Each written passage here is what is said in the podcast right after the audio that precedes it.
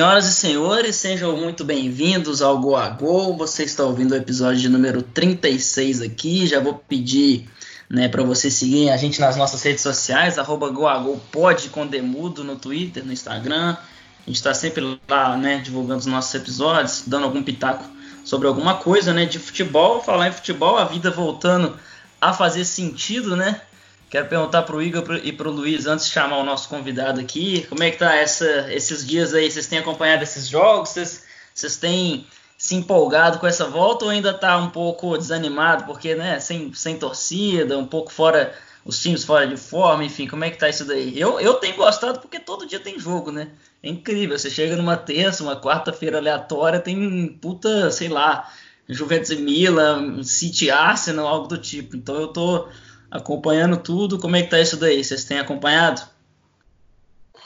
Olá, Henrique, Luiz, caro ouvinte. É, eu tenho começado a me empolgar mais por agora, porque agora já tem mais ligas em andamento, as equipes estão pegando um pouco mais de ritmo de jogo, então tá deixando de ter aquelas vibes de pré-temporada que, que é, tinha por parte física das equipes e ainda mais pelo clima de sem torcida nos estádios. Mas agora está melhorando, estou aceitando bem também é, os sons artificiais que as transmissões de TV têm feito, então tá dando para começar a curtir, principalmente Nosso querido Atlético Mineiro foi o precursor disso daí, né? Pouco se fala, né? Mas tem uma briga legal lá na Espanha, né? Que nesse final de semana ficou ainda mais acirrada, as equipes empatadas em pontos. Pena que muita discussão por causa de arbitragem. É, na Inglaterra, os, alguns times voltando jogando bem e tudo. Então vamos lá falar da Liga dos Campeões aí que teve muitas definições né, durante os últimos dias aí, mas ainda está longe, mas é bom para as equipes se prepararem ainda mais.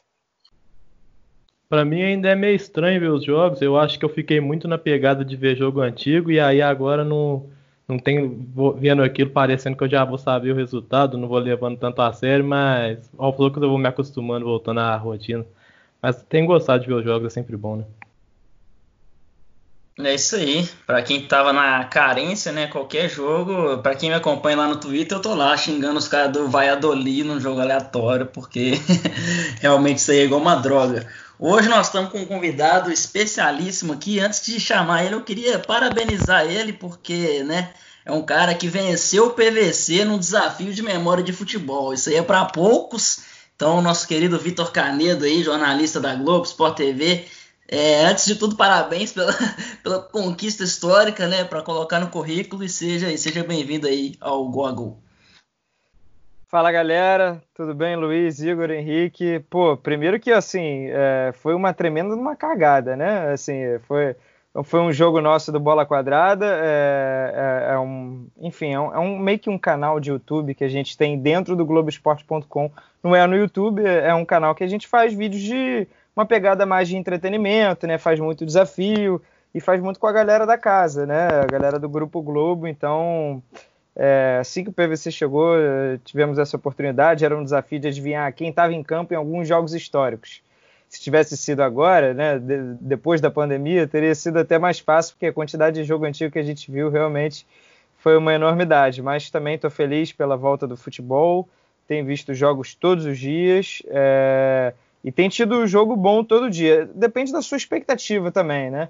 É, querer cobrar também que é, com a atmosfera, principalmente que tinha uma Premier League, uma Bundesliga, você sinta as mesmas emoções, talvez seja diferente. Mas só de ver bola rolando, de ver imprevisibilidade, de ver, enfim, time pequeno ganhando de time grande e outras coisas, já está valendo demais esse retorno.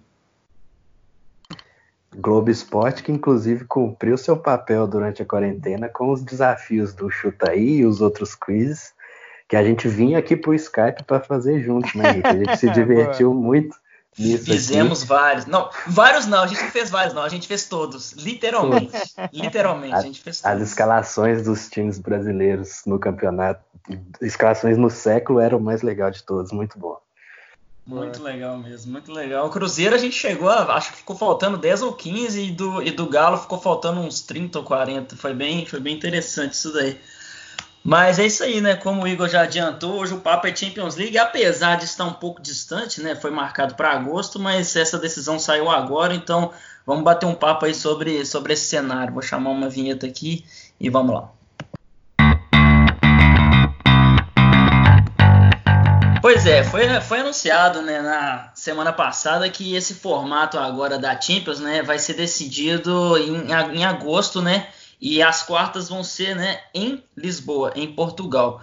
Então, e também vão, vão ter três jogos ainda, três, três, não, quatro jogos, né? City Real, Bayern Chelsea, Juventus Lyon e Barcelona e Napoli que ainda né, não se finalizaram, né? Teve a ida, mas não teve a volta, que foi logo no ápice ali do Covid, né? Aquelas, naquela, aquelas semanas tensas ali que a gente se deu conta que ia ter que parar tudo. Então, né, eu queria que a gente batesse um papo assim, que esse formato agora vai ser o seguinte, né? Vão ser jogos únicos, né? Tirando esses jogos da volta, que ainda tem um, um debate, enfim, de onde vai ser, não está não tá definido, mas as quartas para frente vão ser ali, né, em, em agosto, nos no dias 12, 13, 14 e 15, né? Então, ainda sem, sem sorteio também, né? Porque ainda não, não teve confirmado quem passou desses, desses confrontos indefinidos das oitavas mas eu queria que a gente trocasse essa ideia, né? Porque é um formato. Eu, pelo menos, achei, assim, para quem estava imaginando que o futebol ia parar e não, essa, essa temporada ia ser é, passado uma borracha e a gente ia esquecer tudo, eu achei um formato interessante. Queria saber de vocês, porque vai ser um formato meio Copa do Mundo, né? Jogo todo dia, jogo único, entendeu? É, sem, sem muita vantagem de mandante, enfim. O é, que, que, que, que, vocês acharam desse, desse formato aí? Cara, eu adoro o jogo único. Eu acho que abre possibilidade para times de uma qualidade técnica, por exemplo, se o Lyon passa da Juventus em um, um, confronto contra o Real, por exemplo, um Barcelona, era muito difícil ele levar a vantagem em dois jogos, mas em jogo único há possibilidade para que ele surpreenda e que vá longe da competição. Então eu gosto muito desse formato, sou, sou um defensor nato desse tipo de competição. Eu fiquei bem ansioso justamente por ver essa pegada de torneio de seleções com clubes, né? A gente sempre fica muito ansioso quando tem uma Eurocopa, ou quando tem uma Copa do Mundo, justamente para ver os melhores jogadores com nervos à flor da pele, assim, para duelos de jogo único. Mas em questões dos times mesmo, eu acho que tem várias ponderações. A gente vai falar aqui como que clubes como a Atalanta e o RB Leipzig, e talvez até o Lyon, caso consiga passar da Juventus, estão só a três jogos de ser campeão europeu, né? É, antes teria um caminho Exatamente. É, antes teria um caminho um pouco mais longo e mais difícil, mas ao mesmo tempo esses times perdem um pouco do fator casa, né? O Leipzig tem uma torcida muito forte na Alemanha, o Atalanta nem tanto porque não jogava em casa, né? Tinha, tinha que mandar suas partidas no San Siro. É, o, o Lyon a mesma coisa, conseguiu vencer a Juventus em casa e agora tem uma vantagem que leva lá para a Itália. Então acho que ao mesmo tempo que, para iniciar esse debate, ao mesmo tempo que essas equipes Agora tem uma vantagem de ter que resistir por menos tempo, né? São 90 minutos ao invés de 180. É, ao mesmo tempo elas pedem o fator casa aí que pode acabar sendo determinante também. Eu gostei muito porque eh, primeiro foi uma solução boa encontrada. Eu acho que politicamente e economicamente a Turquia não ia ter condições, então empurrou a final da Turquia para 2021 e da Rússia em São Petersburgo para 2022, e empurrou, na verdade, todo mundo, né?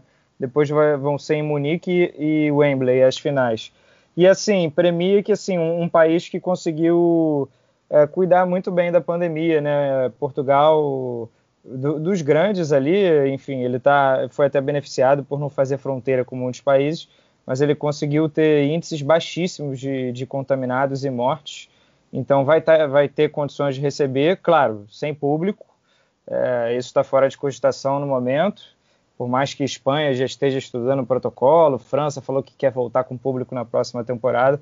A Champions, em princípio, vai ser realmente sem público. Seria maravilhoso se a, a gente tivesse dinheiro para ir e se fosse liberado, porque é, é, é, como uma Eurocopa de, de clubes, né? Enfim, tudo resolvido ali do dia 7 até o dia 23 então, eu imagino que o torcedor que vai ver jogo das quartas de final é verão, né? Então, verão é uma época que a galera costuma tirar férias. Ele já pudesse já estender e ficava em Portugal direto ali para assistir aos jogos em Lisboa. E é uma vibe muito legal. É, claro que também teria hooligan pra caramba e ia ter torcedor para querer cair na porrada, ia ser muito mais fácil também, todo mundo concentrado lá direto. Mas, enfim, é, ônus e bônus eu, eu vejo assim como uma possibilidade é, curiosa realmente da gente experimentar é, esse futebol de seleções é, para um torneio de clubes tão grande como é a Liga dos Campeões. E sim, dois baita estádios, né? O Estádio da Luz e o, e o José Alvalade do Sporting. É, o Estádio da Luz vai receber a final, é, isso já é certo, e o Alvalade deve ajudar ali, é, enfim, para não desgastar gramado e essas coisas. É, é, uma, uma dupla boa de estádios ali com, enfim, cinco estrelas da UEFA, se eu não me engano. Uma observação rápida que vai ser interessante porque vai ser o extremo oposto do que a UEFA já chegou a pensar junto com alguns clubes grandes, né? Que era fazer a Champions uma super Liga dos Campeões sendo disputada em pontos corridos. Né? Então acaba que vai para o caminho extremamente oposto aí, que vai ser jogada em 15, 20 dias em jogos únicos de mata-mata. Mas isso é uma, um papo para outro dia, né? Só vamos dar uma passada aqui, enfim, nos jogos, né? O City Real ainda não terminou. O City chegou a ganhar do Real Madrid de 2 a 1, né? Bayern e Chelsea, o Bayern ganhou de 3 a 0, Juventus e Lyon, o Lyon ganhou de 1 a 0. Eu, assim, um confronto que a gente chegou a comentar aqui longos meses atrás, né, antes de pandemia, que a Juventus era a maior favorita nesses, em todos os confrontos. Eu acho que eu acho que tem chance de Real de sair. 1 a 0 é um placar muito difícil de, de, de, de reverter se o Lyon acabar fazendo um gol aqui. E Barcelona e Napoli 1 a 1 lá na Itália. É, o PSG. É lembrar, você está falando aí o incrível desempenho de Igor Júnior nos bolão que nós fizemos, conseguiu errar praticamente todos os confrontos. Ele acertou o sítio ou não? Eu é falei que o City ia passar. O City ainda não acabou, né? Mas... É, é, porque a é gente falou. Acabaram, gente... ele errou todos. É, é, porque a gente falou quem ia passar e não quanto ficaria os jogos. Entendeu? Entendi. E eu, eu lembro que eu, eu, eu também, mas aqui, pouquíssimo se fala que eu apostei. Eu fui o único, não só aqui no nosso podcast, mas provavelmente o único no mundo que apostei em Dom Diego Simeone eliminando o Klopp e levei essa sozinho. Tá na cagada, mas levei. Inclusive comemorei bastante. Mas é, vamos lá. PSG, Atalanta, Atlético e RB Leipzig já estão nas quartas. Um, um detalhe bem curioso dessas quatro equipes que já estão é que nenhuma já foi campeã, né? Ninguém nunca ganhou aí. Então todo mundo, inclusive Atlético bateu na trave aí nessa década, Juventus também bateu, não sei se vai passar. Então tem uma chance aí real de algum time né, é, estrear no seu, no seu título europeu, principalmente nesse fator que a gente falou, né, jogo único, é, é, é, menos tempo resistindo, né, uma, uma Atalanta vai, vai conseguir, sei lá, talvez consiga em menos tempo ali um jogo contra um Barcelona da vida, um próprio City, Real Madrid, então, né, eu acho que assim, você acha que esse, eu queria esse, esse debate que eu queria trazer aqui para vocês é o seguinte: esse formato ele favorece qual tipo de equipe e desfavorece qual tipo de equipe, se é que existe isso, né? Talvez todo mundo esteja ali no mesmo, no mesmo patamar porque ninguém joga em casa, por exemplo. Mas vocês acham que, por exemplo, esses times menores realmente estão numa, entre aspas, vantagem? O próprio Atlético de Madrid, que o fator casa é muito interessante, será que sai atrás? Como é que vocês pensam nisso aí? Acho que quem tem um elenco muito, muito, muito bom é, e estava pintando como favorito, eu acho que as chances reduzem um pouco. Pode ser, dar o exemplo aqui, um caso de um Bayern, né? Que voltou muito bem da, da pandemia, é, uma sequência incrível, tem um elencaço, grandes jogadores, mas quando você reduz a eliminatória para um jogo, é o famoso tudo pode acontecer. É clichê? Beleza, mas é. Por outro lado, clubes grandes, com bons elencos, mas que não vinham jogando bem, caso de Barcelona e Real Madrid, também ganha um tempo aí para se preparar, para recuperar jogadores, né? O Soares voltou, o Hazard. É, é, uma, de certa forma, por exemplo, o jogo Real e City já fica muito mais vivo, ainda mais se for para campo neutro. É, o PSG, esse aí, esse aí abraça, abraça o capeta aí, tá no inferno, porque não vai ter nem jogo oficial para fazer antes, vai ter as finais de Copa. Lyon e... também não, né? É, o Lyon também não. É, os dois, os dois vão ter uma enorme dificuldade, vão ter que fazer amistosos para pegar ritmo, que o primeiro jogo a Vera já vai ser, enfim, o mata-mata aí da Champions. É, e é claro, assim, os pequenos brilham os olhos porque, é, enfim, eu até postei no, no, meu Twitter ontem aí, assistindo a, a, a Atalanta, a Atalanta tá pagando 21 para 1 para ganhar, né? Para quem não está envolvido no mundo das apostas, é para cada real que você investir, volta 21, voltam 21 se a Atalanta for campeã. Olha, eu acho que pelo custo-benefício da aposta, é uma excelente oportunidade, porque a Atalanta está três jogos de ser campeã, está com um time redondinho, não tem camisa, não tem uma torcida enorme, tá, mas os jogos vão ser sem torcida e num, num estádio né, de campo neutro. Então, eu acho a Atalanta que... fez oito gols numa, numa oitava de Champions, né? Inacreditável. Pois, pois é, o Ilitite, o Ilitite deitou e rolou. É um time que, assim, com um dos melhores ataques da Europa, muito bem treinado pelo Gasperini.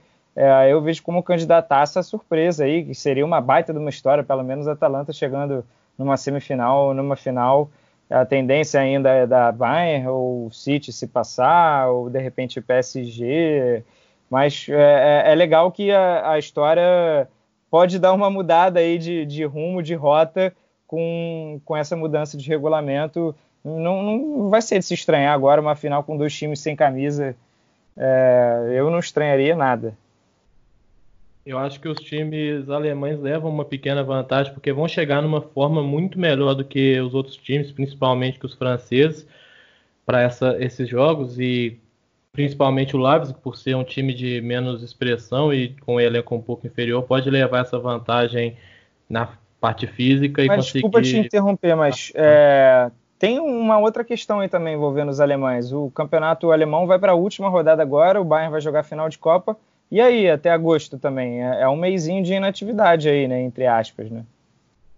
Sim, mas eu, eu, eu acho, opinião minha, que é mais fácil você manter essa parte física jogando alguns amistosos do que você recuperar essa parte física, como é o caso dos franceses, jogando amistosos. Não sei se você concorda. Vocês concordam. Pode ser. É, o caso dos ingleses, é, enfim, vão fazer meio que maratona, né? O City, coitado, é, faz jogo quarto e domingo pelo próximo mês, é, isso já é certo. E se avançar nas Copas, vai acabar fazendo uma maratona até chegar na Champions. Vai ter, um, vai ter pouquíssimo descanso o City. Claro que assim, uma vez que ele garantir vaga na Champions da próxima temporada, que pode nem existir, e o Liverpool for campeão, ele pode começar a rodar o elenco à vontade, enfim, tentar evitar lesões. Mas é muito jogo, é jogo quarta e domingo, uma pegada que realmente os alemães não vão ter, né? Até mesmo talvez o Barcelona, que eu acho que o campeonato acaba um pouco antes também. É, falando é. de lesões, o Agüero machucou hoje, por exemplo, né? Não sei qual é a gravidade da lesão, mas já saiu, perdeu uma peça importante. É, inclusive o Guardiola tem tentado aí, nesses dois jogos, ele já trocou o time praticamente inteiro, né, para a partida dessa segunda contra o Burnley, né? Só o Ederson e o Davi Silva jogaram também contra o Arsenal e ele tem sempre usado também as cinco alterações para tentar realmente poupar né, os jogadores, está bem num clima ali de pré-temporada mesmo, onde pode fazer muitas alterações, jogos mais tranquilos e tudo mais. Mas outro tópico que dá para trazer aqui é para os times que têm jogadores extremamente influentes, né? Vamos colocar aqui é, Barcelona e PSG com Messi e Neymar, né? Os dois melhores jogadores do mundo hoje os dois jogadores mais influentes do mundo hoje nas ações ali. É, e o KDB, é, filho?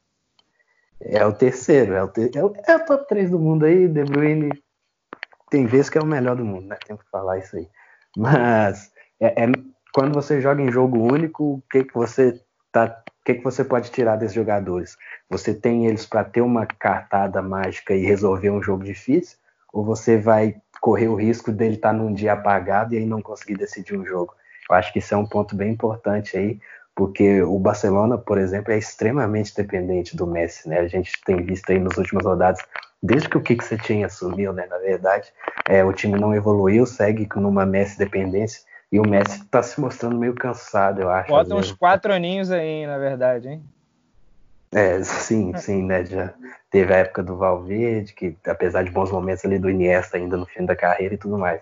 Mas eu queria saber o que, que vocês pensam assim, se para o craque é, é, menos tempo para resolver ou é uma esperança maior para o time de que ele vai resolver assim? Eu acho que para, enfim, se, se, tratando de Messi, Neymar, jogadores, alguns dos melhores jogadores do mundo e da história, eu acho que não sei até onde que isso é relevante. Eu acho que, por exemplo, o Messi ele tem devido, né, nos últimos anos de Champions League, infelizmente a gente tem que falar isso, eu sou apaixonado por Lionel Messi, assim como vocês, Mas eu acho que talvez isso pro craque, não sei se isso é tão relevante assim. Eu acho que, por exemplo, numa, numa, numa Copa do Mundo esse, esse debate não costuma existir. Então, eu acho que eu acho que beneficia mais os, os piores, entre aspas, os menores, enfim, do que realmente é, é relevante para um Messi, para um, um Neymar, enfim, esses jogadores, eles quando eles tiverem espaço, eu acho que eles vão fazer essa, essa diferença. Eu acho que esse, esse menos ter menos tempo assim, acho que não é tão relevante assim. Não sei o que vocês acham. Eu acho que não que não, não, não influencia tanto. E sobre o De Bruyne, né? Tipo, ele é um tipo diferente de craque, né, do Messi do Neymar. E eles estão ali envolvidos na construção, mas sempre mais no terço final. E nos jogos que eles jogam mal é quando eles estão bem encaixotados ali, né? O De Bruyne já é um tipo diferente, que ele joga sempre um pouco mais de trás e aí os times ainda têm um pouco de dificuldade de marcar esse tipo de jogador que faz tanta diferença mesmo longe do gol às vezes. É difícil, é difícil você bolar uma estratégia de marcação que vá funcionar em duas partidas para parar esses craques, né? Então eu acho que você o técnico que vai defender contra esses jogadores ganha uma vantagem sendo um jogo só. Por exemplo, se você usar uma tática para parar o Messi no primeiro jogo, no segundo isso não vai funcionar. O time já vai estar esperando que você vai usar novamente. Então vai bolar alguma coisa para se livrar disso. Com a partida só fica difícil. E cês, falando sobre Messi, né, Barcelona, vocês acham? Eu acho, sinceramente, pelo que o Barcelona vem jogando, ou principalmente que não vem jogando, eu acho que tem chance do Barcelona sair, porque o Napoli acabou de ser campeão da, da Copa Itália, e esse Napoli é muito engraçado, porque é, em jogos menores ele não costuma ir tão bem, mas eliminou a Inter na Copa Itália, é, ganhou da, da Juventus nos pênaltis na Copa Itália, né, ganhou da Juventus na Série A também, 2 a 0 se não me falha a memória. Então é um time que é incrível, né? Nos grandes jogos ele ganha, no, nos jogos contra times piores, que a maioria eles não costumam ir tão bem. Então eu acho que tendo em vista essa, essa peculiaridade do Napoli do Gattuso, que começou muito mal e agora né, conseguiu um título para uma geração que merecia tanto, eu acho que tem chance real aí do, do Barcelona se complicar. Não sei o que vocês pensam. Talvez tivesse mais chances naquela época, que seria o confronto de volta, porque o Barcelona estava no momento de não ter nem jogador para completar banco, né? Tinha que puxar a galera do Barça B. Até contratou o Brait White, né? Ele não joga Champions, não pode ser inscrito, mas é porque no Campeonato Espanhol também não tinha ninguém. O Soares estava lesionado. E aí volta o Soares agora. É enfim, é claro que até agosto também podem, podem é, o Barça pode perder mais jogadores, né, por lesão. Mas pensando com a cabeça no hoje, né, nesse fim de junho que a gente está tendo, é, um Barcelona de fato pouquíssimo brilho, né? Dentro de algum jogo ele consegue variar, você começa a ter é, alguma boa impressão e aí, enfim, em determinado momento o adversário consegue encaixotar a sua defesa e o Barça tem muita dificuldade para abrir os espaços, né? Fica extremamente dependente do Messi. É, então, assim, eu vejo boas possibilidades. O Napoli não é nenhum time brilhante, você citou bem aí, vem patinando, está com 50% de aproveitamento só no campeonato italiano, né? Sexto colocado. É, tá, assim, muito distante da Juventus e da Lazio mas é, é aquela, aquela velha discussão, né? Velho papo de que você bota um jogo, é, ainda que seja no Camp Nou, mas com portões vazios, é, um jogo dá para o Napoli ali beliscar um empate por 2 a 2 ou uma vitória, ou um a um e vai para os pênaltis e ganha. É, então, assim, tá vivíssimo porque o, é, é, é, mais pelo Barcelona, né? Pela falta de futebol que o Barcelona tem apresentado aí nos últimos meses e se não for para ampliar isso para alguns anos já. É, apesar de tudo, o Camp Nou é muito forte, né? Ele é um estádio muito respeitado, assim, o Barça raramente perde lá, é, tanto até na Champions mesmo, né? As derrapadas do Barça nos últimos anos são sempre fora de casa e não ter torcida ou talvez nem jogar lá pode ser mais determinante ainda nesse, nesse, nesse confronto em específico, né? apesar de que o Napoli não conseguiu fazer valer é, seu mando de campo na ida, acho que pode causar um desequilíbrio técnico aí grande. A volta não ter torcida ou talvez nem ser na Espanha, né? O velho debate que a gente já falou sobre aqui quando falamos da volta da Bundesliga, né? Se gera desequilíbrio técnico, essas coisas, tipo, é óbvio que gera, mas é a solução que foi achada para continuar o campeonato. Mas eu acho que nesse confronto em específico pode fazer muita diferença contra o Barcelona. E o Napoli vinha bem antes da pausa e voltou muito bem também. Teve um empate com a Interliga, ganhou a Copa da Juventus sendo até um pouco superior, então eu acho que pode ser perigoso sim, para o Barcelona. Um confronto legal demais que apesar da vitória do City, eu acho que está em aberto, principalmente pelo que o Real Madrid tem jogado, né? Então eu queria que vocês falassem um pouco aí também. O Real Madrid assumiu né, a liderança da liga num jogo bem esquisito contra a Real Sociedade, para ser sincero, com uns lances bem polêmicos que decidiram o jogo. Então, eu queria que vocês falassem também desse, desse confronto, que apesar do City ter saído nessa vantagem, enfim, fora, fora de casa, eu também acho que é um confronto que está bem aberto, principalmente porque o Real Madrid voltou muito bem, talvez lá seja campeão espanhol, talvez, não, não, não duvido. Então, o é, que, que, que vocês acham aí desse, desse City Real? essas análises que a gente está fazendo aqui são meio parecidas com aquelas de dezembro ali que a gente faz quando tem o sorteio do mata-mata, mas acaba que os jogos são só em fevereiro e muda muita coisa até lá, né?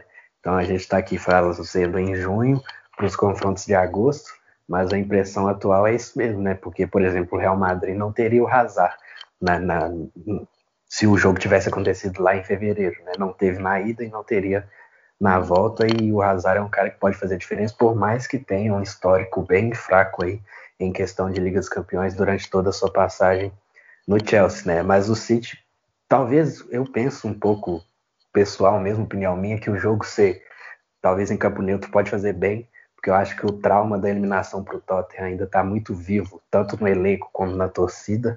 Então, viver um momento de adversidade dentro desse jogo, se o Real abre o placar ainda Grande no primeiro dia. tempo Péssimo dia. grande dia. Se o Real abre o placar ainda no primeiro tempo, por exemplo, podia criar um clima de muita tensão ali no Etihad. Então eu acho que jogar um jogo num clima um pouco mais ameno pode acabar fazendo bem para o City. Mas, e o City que voltou bem agora na parada, né? São oito gols em dois jogos. Vai ter até lá jogando mais para ganhar ritmo mesmo, tentando não perder jogador por lesão.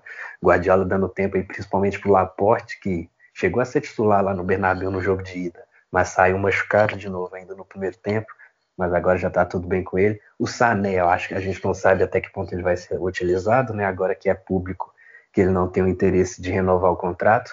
Contra o Burnley até jogou 10 minutinhos ali, mas até por questão técnica mesmo ele não deve ser titular, né? Sterling e Marres, principalmente o argelino, fazem boas Foden, temporadas. Foden jogou uma barbaridade hoje, né? É, esse garoto ele tá prometendo muito para os próximos anos, né? Pode ser aquele tipo de meio-campista que faz quase 20 gols por temporada, como era, por exemplo, o Lampard no auge ali no, nos anos 2000, sem comparar os dois, obviamente. Mas aí, pelo lado do Real Madrid, é como você disse, o time voltou melhor do que estava, um pouco mais equilibrado, né? Por mais que tenha ainda problemas nas laterais, por exemplo, teve jogo que, que o Mendy jogou improvisado na lateral direita, né? O Carvajal acabou ficando de fora mas tem a questão de ter o Hazard de volta, o Benzema principalmente, né, tá jogando muito. Benzema é um dos melhores jogadores do mundo nessa temporada. Bom lembrar que o Real não vai ter o Sérgio Ramos que foi expulso no jogo da ida, né, um desfoque importantíssimo. Ainda mais ele que costuma decidir jogos desse tamanho. É, eu acho que vai ser mais parelho também, né? É... E cara, eu levanto muito bandeira de que camisa não ganha jogo, sou totalmente contra, mas tá aí esse Real Madrid para provar que pode jogar mal, mas ele tem os jogadores é, que já tem um DNA ali de Liga dos Campeões, né? Ele, enfim, tá no fim da espinha dorsal, né? Ele está renovando lentamente o seu o, o, seu time base, né? Então ele ainda tem algumas figuras que ganharam os títulos consecutivos. É, e isso é tremendamente importante nessas noites aí, né? De mental, de psicológico que o City não tem. O City tem grandes craques, é, mas em experiência internacional recente, né? Teve a semifinal que chegou em 2016. É, não lembro até, o De Bruyne estava, não, não vou lembrar mais quem ainda tinha daquele elenco. Mas, De Bruyne, é, Agüero e Fernandinho. E Fernandinho, né? É, Fernandinho que meteu uma bola na trave, se eu não me engano, né? No jogo de volta, ou estou enganado? Teve um chute do Agüero no é, finalzinho que passou é. perto. Mas foram dois jogos bem ruins, para falar a verdade. É, pois é. Então, assim, eu acho que o, o, Real Madrid tem essa é, é uma vantagem psicológica, digamos assim, mas é a vantagem de resultado no campo conquistada pelo City é importante, é, mesmo que não venha ter mando de campo. A gente já sabe que sem torcida, mas é, eu acho que hoje estaria 60-40, talvez, para o City. É, o desfalque do Sérgio Ramos também é bem pesado, né? O líder dentro de campo. É, então o Real Madrid vai ter que se virar bem aí, né? É, com, com seus jogadores. Eu nem acho que esteja jogando tão bem também. Para mim jogou mal contra o Eibar, só jogou contra o Valência no segundo tempo e contra o Real Sociedad também foi bem mais ou menos o time, rodando o Zidane também adora rodar pra caramba o time, não, re, não repete uma escalação há muito tempo. É, mas é isso, né? Tem os jogadores certos ali para aquele momento certo. Então o City vai ter que estar muito atento aí para esse jogo. Bayern e Chelsea, eu acho que já está quase definido. Inclusive, o Chelsea é um dos times mais interessantes dessa temporada e já falo da próxima também, né? Eu estou muito curioso para ver o, o Timo Werner por lá, mas eu acho que esse 3 a 0 foi muito pesado. E também pela questão mental que você estava falando aí, né? O Bayern, apesar de não ter ganhado uma Champions nesses anos, também acho que tem um time muito maior, tem, tem jogadores muito maiores do que um Chelsea que vai depender de jogadores, né? De um Abraham para decidir um jogo desse tamanho. Eu acho que ficou pesado para o Chelsea.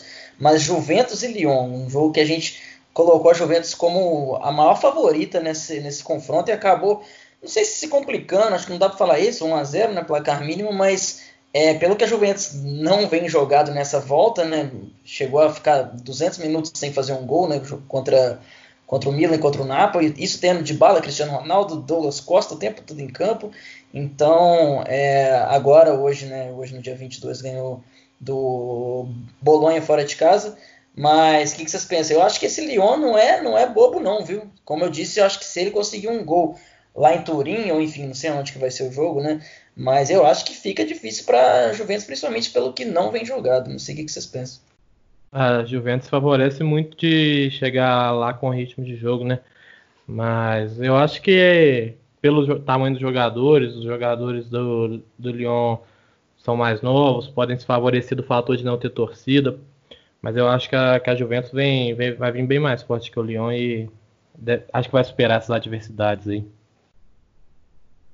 É, eu acho que entra outra coisa que eu falei quando a gente falou um pouco sobre as ligas no episódio sobre o retorno da Bundesliga, né? Que é saber sobre a parte física. Obviamente o Lyon vai chegar prejudicado por não estar jogando já há muitos meses, mas ao mesmo tempo pode ser que a Juventus perca jogadores por lesão aí daqui até lá, né? Obviamente os jogadores do Lyon também já, podem ser mais. Já perdeu muitos também, né? Hoje o Destilho, que tá tampando buraco pro Alex Santos, saiu machucado. Pois é, e aí, tipo, os jogadores voltam ainda precisando recuperar a forma física, aí pode ser que eles se machuquem, como é todo início de temporada. Aqui no Brasil, a gente viu muito isso no Cruzeiro aqui nos primeiros jogos, todo jogo sai alguém machucado, né? Cruzeiro que montou um elenco às pressas aí para disputar o Campeonato Mineiro. E lá na Europa também é assim, no começo de temporada sempre tem alguém saindo machucado, porque jogadores ainda estão pegando uma massa muscular para jogar em alto nível. Então pode ser que esses times que estão jogando agora percam jogadores. E, como eu disse, os jogadores do Lyon também podem machucar no treinamento, mas pode ser que chegue um pouco mais em questão de escalação titular, chegue inteiro, enquanto a Juventus não. É, vi, vi, hoje lá no Twitter que a Juventus não tem lateral esquerdo para escalar no próximo jogo, por exemplo, mas é muito tempo daqui até lá, né? Mas tecnicamente é um Lyon que sempre faz jogos fortes, né? Já na temporada passada chegou a incomodar o Barcelona, né? O jogo de ida na, na França foi 0 a 0 se eu não me engano, com uma boa partida do, do Lyon também. E agora tem o Bruno Guimarães ali no meio campo né? Mas ao mesmo tempo o Lyon não vinha tão bem no campeonato francês, né? Acabou ficando só em sétimo lugar e não vai disputar a próxima Liga dos Campeões, por exemplo. Foi até 1 a 0 o Lyon, é, o Lyon conseguiu ganhar o jogo e mereceu. Eu tenho uma desconfiança também mais pela Juventus do que pelo próprio Lyon, né? O Lyon é um time ainda muito jovem também, né? Trocou de treinador, quis apostar no Silvinho, não deu certo. E aí foi para o Rudi Garcia, que enfim, também tenho ressalvas e a Juve com o Sarri não, não tá conseguindo engrenar também, né? É uma, é uma mudança de estilo, né? Histórico, né? Para a Juventus, é, que está tendo muita dificuldade. O Pjanic com o seu meio campo ali, principalmente, de criar oportunidades, Cristiano Ronaldo de Bala estão fazendo muito por esse time. O Douglas Costa não consegue ter sequência. O, o Higuaín, que eu acho que pode ser um jogador importante pelo peso dele, né, pelo histórico dele, é, ele ainda não voltou. É, imagino que até agosto ele volte e seja titular desse time. Mas no momento tá difícil para para Juventus para eu acreditar nessa virada, porque tem todo o aspecto do gol fora. Um gol achado obriga a Juventus a fazer três gols e essa Juventus hoje num jogo que o Leão vai se fechar ali, eu não sei se ela consegue fazer três gols. Vai ter que ser uma daquelas noites do Cristiano Ronaldo realmente para para abençoar ali, papai Cris ali ganhar mais um jogo de Liga dos Campeões.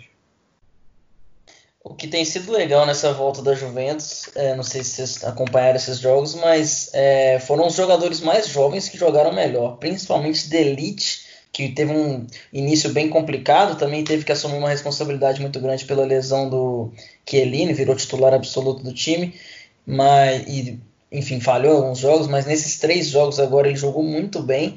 E o Bentancur, né, meio-campista uruguaio, os dois jovens e tem jogado melhor do que Pjanic, do que jogadores que já estão lá e que a gente espera muito mais. Saiu uma, um estudo, como o Igor está falando questão de, de, lesão, saiu um estudo, eu não vou saber exatamente qual que era o portal lá na Itália, que o Ramsey e o Kedira custam é, em proporção de minutos jogados, né, para Juventus, algo em torno do que o Cristiano Ronaldo custa para a equipe, pela, pela, pouca, pela pouca minutagem deles, né, sempre lidando com lesões, o Kediron, que é um jogador que eu gosto muito, mas acho que a, a idade já chegou para ele. Então a Juventus ela tem um investimento muito alto em jogador. O próprio Douglas Costa, por exemplo, tem investimento muito alto em jogadores que frequentemente estão indisponíveis, né?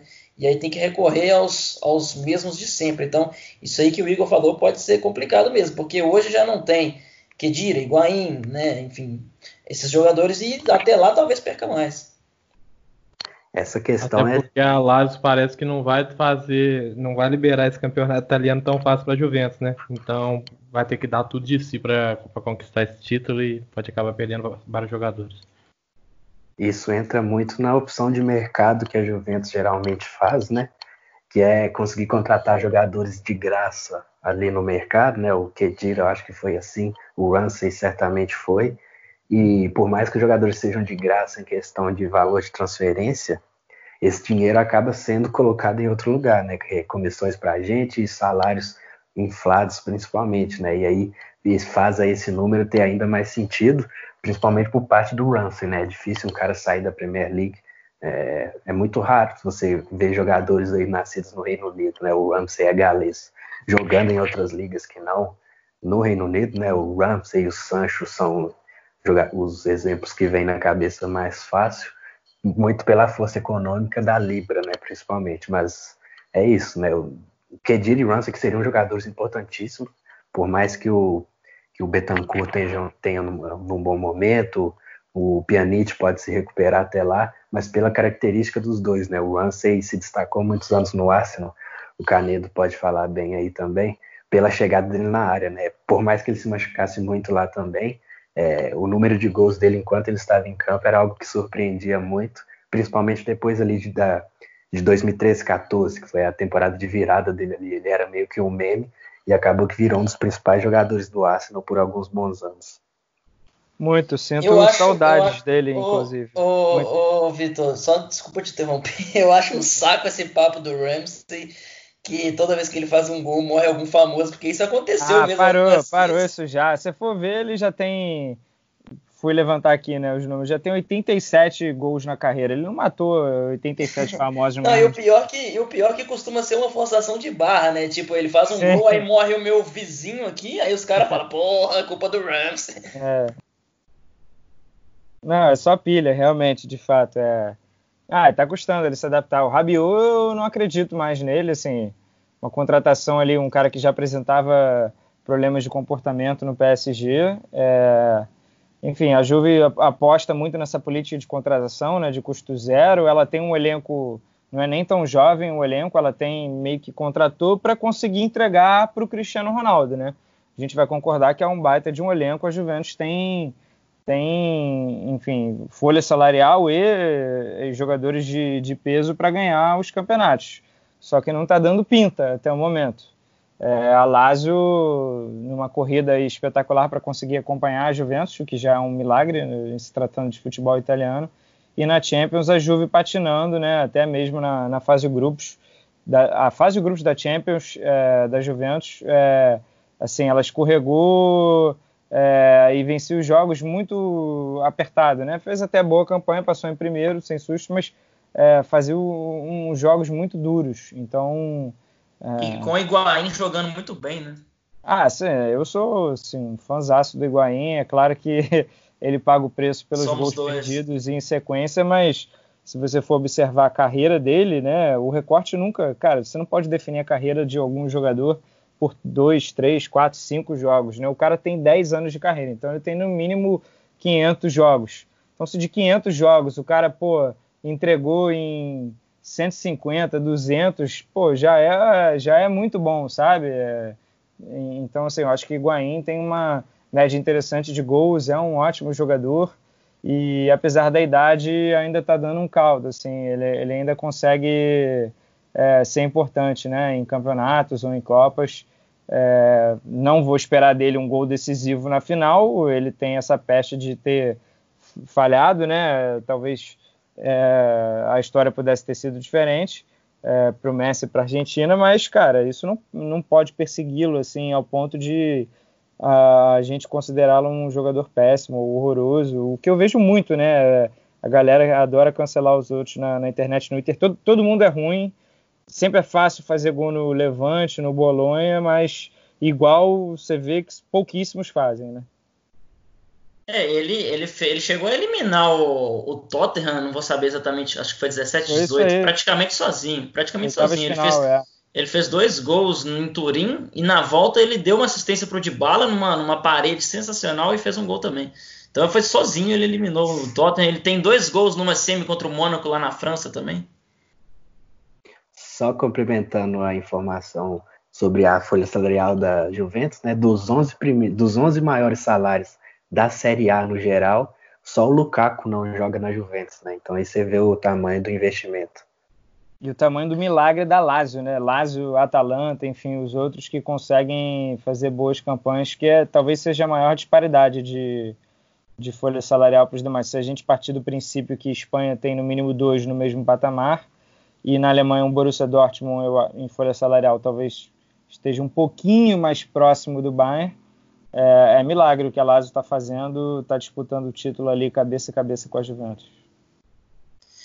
Então é isso, né? Agora passar rapidinho nesses quatro que a gente já falou, a gente já falou um pouco, mas enfim, PSG, o que, que vocês acham? PSG, o Neymar tá com capeta no corpo, né? Mas como o Vitor falou mais cedo, acho que talvez isso pese nessa questão física, porque não, não tem jogado, não tem jogado, e quando vai assustar, vai pegar um puta de uma, umas quartas final de Champions, em nível máximo de tensão, de exigência, de físico, enfim. O que, que vocês esperam desse PSG aí? Só para dar uma informação, é, dia 10 de julho vai ter um sorteio, é, mesmo sem definir esses outros quatro quadrifinalistas, é uma palavra horrorosa, né? Os quatro que vão passar para as quartas final vai ser, de repente, Confronto 1, um, confronto 2. Ah, né? legal, legal. Estilo legal. Libertadores das antigas, né? Brasil Sim. 4. Beleza, Enfim, bom. É, dia 10 de julho vai ter esse sorteio e aí a gente já vai descobrir o caminho inteiro. Então já sabe se o PSG vai ter, entre aspas, molezinha ou um caminho mais duro. Enfim, só para dar a opinião logo do PSG, para mim era o, talvez o maior favorito antes da parada, porque o Neymar estava jogando muito, muito mesmo, e o elenco assim, maduro, né? Era a hora, né? Mas agora o Cavani já está fora, o Meunier está fora. É, os dois não aceitaram estender o contrato, então eles estão fora mesmo. O Thiago Silva vai sair, né? Meio que está chutado, está sendo chutado do clube, fim de contrato, mas aceitou é, renegociar para pelo menos jogar a Champions, é uma chance dele também. É, mas eu acho que já muda bastante o cenário em relação ao PSG, é, fora toda a questão de de falta de ritmo. Vai ter as duas finais de Copa, que serão jogos oficiais para fazer antes. É, e, por exemplo, o Icardi perde um reserva agora, né? O elenco perde opções. É, o Di Maria estava no momento ótimo também. Então, assim, eu já boto o PSG ali para um segundo escalão de favoritos. É curioso que vai ser de fato agora, se não acontecer nada, tomara que não aconteça, o primeiro mata-mata do, do Neymar com o PSG, né? Sofreu lesão nas últimas duas tentativas, né? Quando o PSG foi eliminado para o Real Madrid e depois também para o Manchester United. E agora ele que vinha jogando muito, né? Mas não achei que contra o Dortmund, apesar dos dois gols que ele fez, dois gols importantíssimos, não achei que ele foi muito bem nos jogos, mas agora ele vai ter a chance dele, e aí num campeonato de tiro mais curto, apenas três jogos, para tentar ter esse, esse título aí, né, que cobram muito dele, que ele consiga levar o PSG pelo menos a uma final de Champions, né, mas também concordo com o Vitor de que ficou talvez um pouco mais complicado, a gente vai ter que esperar para ver o caminho e o jogo em si, acho que o Meunier faz falta, é um lateral que eu gosto muito pela chegada dele no ataque, principalmente. O Cavani, ele vinha sendo utilizado, né? O curioso é isso mesmo com Mbappé e Icardi, ele vinha sendo utilizado, mas o Icardi fazia uma boa temporada, então talvez pode ser que isso seja bom caso o Icardi mantenha a forma que vinha aí na primeira metade da temporada, junto com talvez nem de titular, né? Talvez o Tuchel opine por jogar com Neymar e Mbappé ali na frente, e o Di Maria fazendo suporte. Mas é isso, é, ficou um pouco complicado para o PSG, mas ainda está entre os favoritos. Eu acho que um fator importante para o PSG é que a regularidade do Neymar é algo impressionante. É difícil imaginar que ele vai fazer jogos ruins. Pode ser que ele não decida de maneira impressionante, como já vimos ele fazer outras vezes, mas a regularidade dele é impressionante. Você sabe que você pode contar com o Neymar, e isso é muito importante num jogo de apenas 90 minutos. Sabe que aquele cara vai estar lá e não vai te decepcionar. Atalanta, sou soldado de Giampiero Gasperini, de Papo Gomes, de Iletite e companhia. Mas, e como a gente já falou, talvez esse formato favoreça, até porque o, o fator casa para Atalanta não era tão relevante, né? Não, não, conseguia jogar em Bergamo por, por questões burocráticas, né? E de capacidade de estádio, enfim. Inclusive, acho que o jogo da Atalanta contra o Valência matou muita gente. Até saiu um estudo aí recentemente sobre isso. Foi um jogo que teve muito gol, provavelmente muito abraço, e foi no ápice ali da confusão do Covid-19. Mas o é, que, que, vocês acham aí? Essa Atalanta realmente. Teve muito caso no Valência, inclusive. A torcida sim, sim. espanhola que visitou lá. E Bergamo era a cidade mais infectada na época, então foi uma loucura. É, mas na época também todo, todo mundo, ninguém sabia lidar direito com essa porcaria desse vírus, essa bactéria filha da puta, como dizem os jovens. mas que, que vocês acham dessa Atalanta aí? Será que esse formato beneficia mesmo? Papo Gomes decidindo, apesar de que ele, ele tem sido mais líder do que realmente decisivo, igual foi nos últimos dois, três anos. Como é que vocês acham isso daí? Acho que é uma oportunidade muito boa, até pelo esquema que a Atalanta joga, né? Sempre procurando os lados do campo. É um esquema que tem um contra-ataque muito forte. E a gente viu isso pela quantidade de gols feitos na Atalanta e na, no Valência, desculpe e é um esquema difícil de ser defendido e que pode te assustar muito. E esse susto num jogo único pode fazer toda a diferença. Né? Você tem que adaptar ali dentro do jogo, é muito pouco tempo de reação. Então eu vejo por esse lado aí como que a Atalanta pode surpreender, meio que pelo seu, pelo poder de surpresa que o seu esquema tático proporciona. É um time muito letal, então os, os adversários vão ter que entrar com o pé atrás, sabendo que não vão poder errar e entregar um contra-ataque para a Atalanta, porque provavelmente vai resultar num gol. E um gol numa partida única vai praticamente definir o confronto, quem sair na frente. Ah, eu tô com vocês, assim, é, cara, é um time que dá muito prazer de assistir, por mais que a gente tenha restrições aqui no Brasil de acompanhar o campeonato italiano, é, pelo menos na, na, Champions, enfim, tomou um sacode do City, mas é, é um time de ataque, né, não à toa ali está perto já da marca dos 100 gols na temporada e isso era isso é artigo de luxo, né? Isso é, é, é para pouquíssimos mesmo. É, e poxa, Ilitite, é, o Papo Gomes, o Zapata, é, o Passalit que tem jogado bem, foi até comprado agora é, ao, ao, Chelsea, né? A Atalanta adquiriu em definitivo. É um time que faz gol de tudo que é jeito, basicamente. Que faz gol de contra-ataque, faz gol de bola parada é, faz gol de associação, então assim é, é, é, dá, dá, dá, prazer de assistir, é uma das grandes histórias, vem de um, é, um treinador que é velho, né, e, e passou sem brilho até antes por alguns outros clubes e, e de repente as coisas encaixaram é, e está dando tudo certo.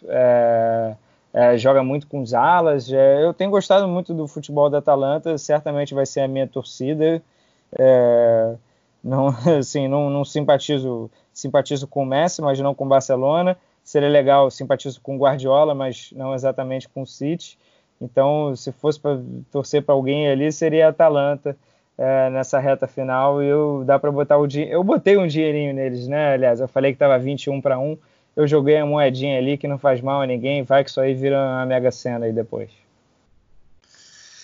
Uma história muito bonita que a Atalanta vem contando, né? Que a, que a cidade de Bergamo tem vivido, inclusive eles merecem essa sorte, né? Depois que o Covid assolou essa cidade, numa, ali em março, ali em abril, a Itália realmente estava muito complicado. Atlético de Madrid que eliminou o, o Liverpool de maneira bem surpreendente num jogo, talvez até um placar meio injusto ali, né? Mas agora o Atlético estava ali em sexto, quinto, ali na na liga. Agora, se não estou enganado, assumiu a terceira posição depois de ganhar do, do Valladolid, jogo apertadíssimo. Mas o que, que, vocês pensam desse, desse Atlético aí? Será que, o, que a falta do fator casa vai ser decisivo? É, Llorente jogando muita bola. O que, que vocês pensam? Eu acho que prejudica um pouco o Atlético. Acho que 180 minutos é, é bem melhor para o jeito que o Simeone joga, por mais que fechar a casinha ali também funcione uma partida. É, a, e a gente tem a, a, a amostra do Atlético em duas, jogando Champions em jogo único, são duas derrotas nas finais, né? Mas aí o adversário era o Real Madrid, e é um capítulo totalmente à parte. Mas eu acho que ter o um mando de campo, onde você pode ali ter, jogar para fazer um resultado e na volta jogar com esse resultado, moldando a sua estratégia, eu acho que isso é o grande, é o grande triunfo do, do Atlético contra os outros concorrentes. Né? E a gente sempre Deu acaba... errado contra a Juventus ano passado. Sim, sim, mas chegou a abrir vantagem, né? No jogo de volta, acabou tomando três gols ali do Cristiano Ronaldo, um bem no finalzinho. Inclusive, e é, e é justamente isso que eu ia falar, né? A gente sempre coloca o Atlético entre os favoritos da Champions, não necessariamente favoritos, mas entre os times que podem chegar longe, justamente por ser essa contracultura aos outros times que jogam um pouco mais para frente, né? E aí dessa vez, né, num formato um pouco mais diferente, pode ficar um pouco mais difícil aí para os comandados do Simeone, mas a boa notícia é que o João Félix já está jogando um pouco melhor aí nesses jogos pós-parada para a pandemia. É, o Atlético voltou bem, né? Ele, ele, ganhou seus jogos, até goleou, né? O que é fato raro também. É, e aí, enfim, recupera algumas peças, né? E, e consegue melhorar porque a, a, foi uma tremenda de uma surpresa aí. Tivemos só um, né, vencedor aí de, de palpites. Foi uma tremenda de uma surpresa eliminar o Liverpool. No próprio jogo que terminou 3 a 2 é, ele só foi decidido por causa da falha do Adrian, né? O, a tendência seria o Liverpool é, passar ali na prorrogação, suado. Claro, o Atlético vem de caro em qualquer hipótese, né? Ele ele pode estar em má fase, pode estar em boa fase, ele vai vender caro as suas eliminações. Mas é interessante também, porque, cara, é, tá aberto. E, e, o Atlético já passou da fase de ser patinho feio. Ele tem, ele tem bons jogadores para decidir jogos, né? Ele já melhorou seu orçamento consideravelmente desde o início dessa era Simeone. 2014 era uma baita de uma zebra. É, mas agora, sim, eu acho que num, num, contexto geral, o Atlético já não pode ser encarado como um, um, um, um, time feio, assim, um time que vai chegar totalmente desacreditado, né? Dentro do elenco ali, todo mundo já sabe do potencial, dá para chegar longe, dá para beliscar. É, eu só não acredito que realmente por bola vai, ganhar, mas pô, mata-mata, quanta, quanta bizarrice a gente já viu aí né, nesses últimos anos, quantas é, histórias curiosas, então não dá para descartar também o Atlético. Eu fico nesse 50, 50 e meio no muro para taxar o Atlético de favorito ou não. Eu, eu, fico em cima do muro e vendo o que vai dar. Não me arrisco. ou ganha ou não ganha, né? 50%. o que foi o que foi decisivo, né, entre aspas, para o Atlético sair foi aquela regra para lá de questionável também da questão do gol na prorrogação, né? Nossa, eu odeio isso, né? Porque isso é bizarro. É, tem, um, tem um sorteio, né? No caso, nas oitavas de final não era nem sorteio. A vantagem de você jogar prorrogação em casa é porque você fez melhor campanha. Então você não tem que dar uma vantagem para outro time para igualar isso. E quando é sorteio, é sorteio. Você bota para sorte. É, eu não sei nem, não sei nem se sorteio e sorte tem, tem a ver, né? As palavras, né? Mas é, é exatamente isso. É, o sorteio define se você vai jogar o segundo jogo em casa, é quando pode ter prorrogação, então é quando tem que valer. É, eu acho que valeu o gol fora na prorrogação, você, você muda tudo isso, cara. Então foi isso que acabou ferrando o Liverpool mesmo. Eu acho que o, o Atlético, nessa nova geração, entre aspas, do Atlético, com jogadores como Félix, Renan Lodge, Llorente, que não estão acostumados a jogos desse tamanho, pode ser muito importante essa, é, esse fator novo que vai ser jogar jogos únicos sem torcida, pode dar uma favorecida o Atlético nessa questão e vai ser importante também para criar uma casca nesses jogadores. O Atlético não é um time que muda seu elenco tão frequentemente, então quando montou esse time, montou pensando já nas outras temporadas. Então vai ser muito importante para o Atlético. Talvez não ganhe agora, mas se lá na frente vier a ganhar, vão se lembrar desse, desses jogos. E o curioso é que a gente vinha falando sempre de um fim de era, né? Ah, agora já está na hora de acabar a era e o Simeone vai lá e desmente a gente, né? O Atlético está arrancando agora um pouquinho, é, de repente vai se consolidar como segunda, quarta ou terceira força no Campeonato Espanhol. É claro que, num geral, a campanha é decepcionante, porque poderia estar brigando com Real e Barça, que estão escorregando mais do que nunca, mas chegando longe na Champions, bisli, é, bisli, é, beliscando alguma coisa, pode acabar com essa impressão de que já era para o Simeone, não, ele ainda pode continuar mais, é, e era só uma impressão mesmo. E tem o Leipzig, né, que vai acabar o campeonato alemão aqui, se não me falha a memória, ficou em terceiro ou vai ficar em terceiro ou algo perto disso. É, também é um time que eu acho que talvez é, seja tal, talvez entre esses que saiu, apesar de ter despachado o Tottenham, né? Tottenham de José Mourinho, que fase vive José Mourinho, mas o é, que, que, vocês têm alguma coisa aí a, a, dizer desse Leipzig? É realmente o, talvez o pior, entre aspas, dos, dos times quadrifinalistas aí? Ah, eu acho que não, cara. É... É um time que, no momento da eliminatória, passou assim como um trator, né? Ganhou fora de casa, 1 a 0 E o jogo na Alemanha, eu lembro que o Tottenham não viu a bola. Foi um massacre, foi 3 a 0 é, O Leipzig tem grandes jogadores, mas chega já sabendo que não vai ter o Timo Werner, né? O seu grande craque. É, o Timo Werner resolveu isso aí também é muito controverso, né? O, o, o Timo Werner, enfim, aceitou ir para o Chelsea, o Chelsea pagou a cláusula, só que ele poderia ter continuado no clube, né, até, até o fim da temporada, porque a, a Premier League nova só começa em setembro, em, em, fim de agosto ou setembro, eu imagino que setembro, né? Então, assim, é, não teria nenhum conflito de interesse. O Chelsea vai ser eliminado para o Bayern de Munique. Por que não jogar, sabe? Ah, tá com medo de se machucar, mas, poxa, aí você encerra a, a sua história no clube, assim, de uma maneira, sai pela porta dos fundos e tal time por time, com o Timo Werner, eu acho que daria também, sendo um jogo só. O Incuncu jogando muito bem, o Angelinho, que está emprestado pelo City, o Sabitzer, que foi um dos grandes destaques da fase de grupos da Champions, fazendo gol fora de área, até no jogo contra o Tottenham também ele fez gol, que eu lembro. O Pamecano na zaga, um cara que está sendo cobiçado aí por times da Premier League. É, e um grande treinador, o Julian Nagelsmann, que tem, tem, sei lá, a minha idade, não sei quantos anos você tem, mas é absurdo. O cara está com 32 anos, é um grande estrategista, a gente já o enxerga como um futuro grande treinador. É, e, e, daria, né? E eu acho que ainda dá, mas essa baixa do Timo Werner também me faz colocar o Leipzig um pouquinho mais embaixo ali na lista do, dos candidatos. Legal demais. Antes da gente finalizar aqui, eu só quero perguntar para o Vitor, perguntar mesmo porque eu realmente não sei. É, como é que vai ser essa situação aí dessa, dessa pré-temporada? Porque várias ligas vão acabar em datas diferentes, em meses diferentes. A Champions também vai acabar em outra época. Como é que você pensa que vai ser essa época de transferências? Como você falou, o Timo Werner já decidiu que não vai jogar, mas, por exemplo, enquanto o pau vai estar tá quebrando lá na Champions, vai ter time querendo contratar, jogador querendo sair. Como que vai ser essa decisão mais continental ali de, de transferência, enfim, de começar os outros campeonatos, esse tipo de coisa? Você já, já, já tem alguma coisa definida sobre isso? Já existe esse debate? Então, em princípio, a janela deve abrir em 1 de setembro. É... e as ligas, né, a associação de jogadores principalmente, vai querer exigir três semanas de descanso entre uma temporada e outra.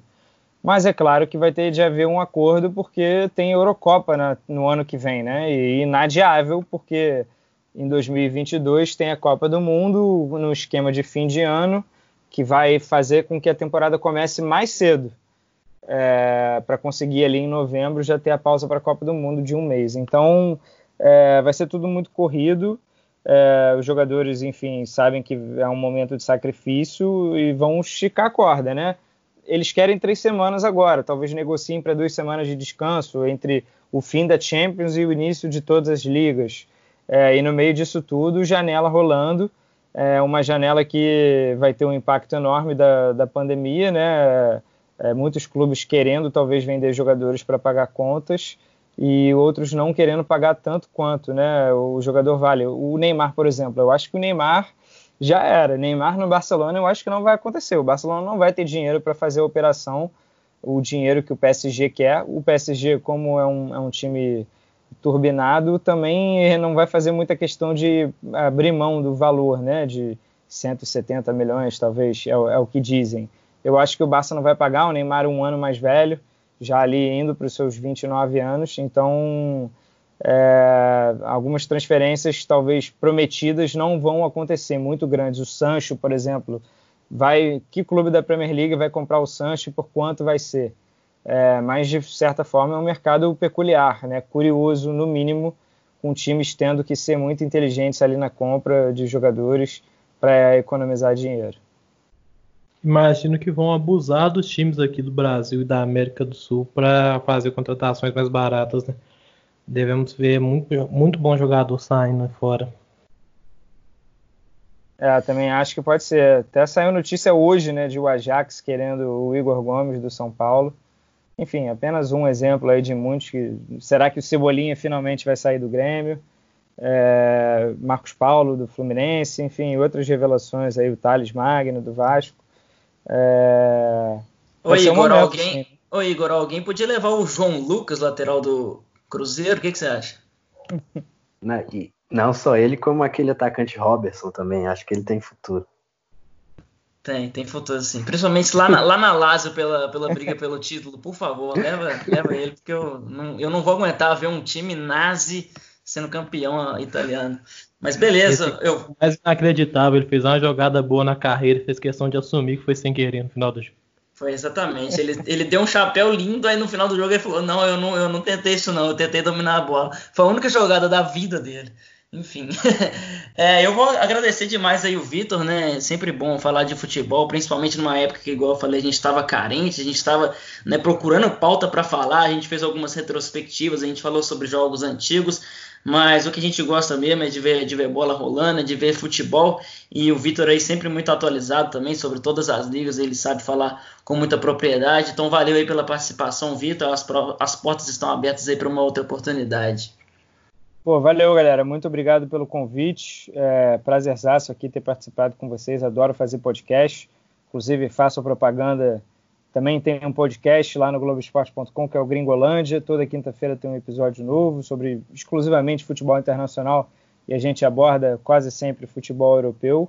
É, e temos também o Bola Quadrada, que, né, que você citou lá no início, a minha vitória sobre o PVC. É um dos meus feitos lá, né? Lá eu mando bem também, que é, é são desafios, né? Então, assim, é o globoesporte.com.br bola quadrada. Todos esses desafios aí legais de jogos, tem jogos realmente bem divertidos e aí a gente joga contra o Pet, contra o Lédio, contra o Eric Faria, contra o Andreoli, enfim, Caio Ribeiro, a gente se diverte, ri pra caramba, então vale a pena aí para acessar também. Então eu vou chamar uma vinheta aqui e vamos dar umas dicas.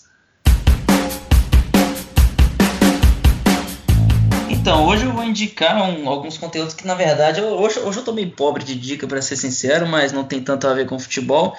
Vou, vou, indicar um livro do grande mestre Eduardo Galeano, que escreve sobre futebol e muito bem, mas na verdade hoje eu vou deixar um livro dele que chama O Livro dos Abraços, que é uma série de contos, né, um, alguns contos sobre a história da América Latina, sempre com uma visão né, progressista ali, anticolonial, né, enfim, a favor dos, dos povos originários, a, a, favor dos índios, e alguns contos engraçados, você chega a rir, alguns tristes também, um livro leve que você pode carregar na sua mochila ali, folgou cinco minutos, você lê um contozinho, bem legal. É, e o novo álbum do, do Lamb of God, para quem, quem gosta de, de heavy metal aí, novo álbum do Lamb of God, que se chama Lamb of God, tá do caralho, vale a pena demais acompanhar. Hoje eu fico com essas duas aí, deixo com vocês. A minha já foi, né? Sim, sim. Se tiver mais alguma aí, pode falar. Ah, já, já abriu. Eu imagino que todo mundo tenha visto a série do Sandler no Netflix. Vocês tenham indicado já, imagino, em algum podcast passado. Mas vale acompanhar, então, que humaniza, né? E você fica triste que o, o Sunderland também, a League One encerrou e o Sunderland não conseguiu nem para os playoffs, então vai ficar mais um ano na, na terceira divisão do campeonato inglês. Não, não sei, eu não vi sinais nem notícias de que teremos mais uma temporada mas valeu para se sensibilizar pelo clube e pelo menos eu fazer uma série, uma saga no FM com Sunderland. É, valeu, me sensibilizei, enfim, é um seriado legal que vale a pena. É Sunderland até o fim, se eu não me engano. Bom, eu tá, terminei de ler por esses dias a Escola Europeia, Daniel Fieldsman, um bom livro, recomendo para vocês e vou deixar também um filme da tem na Netflix, O Apostador, excelente filme aí. É isso. Bom, a minha dica vai ser uma série de textos que o Trivela fez sobre os 50 anos do Tri, né, da seleção brasileira campeã do mundo em 70, e são mais de 20 textos abordando desde a fase de grupos até a final, uma série bem legal, já não li todos ainda, mas já li alguns, e é sempre bom lembrar dessa época aí da seleção brasileira, e reforço o agradecimento ao Vitor, né, que ele teve aqui em BH nas últimas semanas pré-confinamento, né, pré-isolamento social e dançamos Olha a Onda, Olha a Onda juntos numa belíssima noite. Que momento, que momento. Valeu. Então é isso aí, no mais, se vocês puderem, fiquem em casa, se vocês puderem não ouvir as dicas do nosso querido presidente, um sociopata maluco, melhor ainda. Até a próxima, valeu.